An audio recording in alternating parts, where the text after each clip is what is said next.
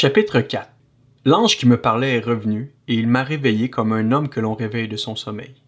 Il m'a dit Que vois-tu? J'ai répondu Je regarde, et je vois un chandelier tout en or, surmonté d'un réservoir et portant sept lampes avec sept conduits pour les lampes qui sont à son sommet. Près de lui se trouvent deux oliviers, l'un à la droite du réservoir et l'autre à sa gauche. Reprenant la parole, j'ai dit à l'ange qui me parlait, Que signifie cela, mon Seigneur?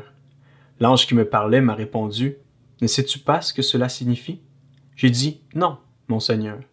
Alors il a repris et m'a dit, Voici la parole que l'Éternel adresse à Zorobabel. Ce n'est ni par la puissance, ni par la force, mais c'est par mon esprit, dit l'Éternel, le Maître de l'univers. Qui es-tu, grande montagne, devant Zorobabel? Une plaine. Il en extraira la pierre principale au milieu des acclamations. Grâce, grâce pour elle. La parole de l'Éternel m'a été adressée. Les mains de Zorobabel ont posé les fondations de ce temple, et ses mains le termineront.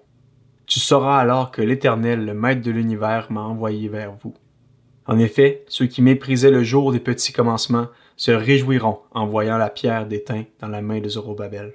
Ces sept sont les yeux de l'Éternel qui parcourent la terre. J'ai pris la parole et lui ai dit, Que signifient les deux oliviers à droite et à gauche du chandelier? J'ai repris la parole. Que signifient les deux rameaux d'olivier qui sont près des deux conduits d'or? D'où découle l'or? Il m'a répondu, Ne sais-tu pas ce qu'ils signifient? J'ai dit, Non, mon Seigneur. Et il a dit, Ce sont les deux hommes désignés par onction qui se tiennent devant le Seigneur de toute la terre.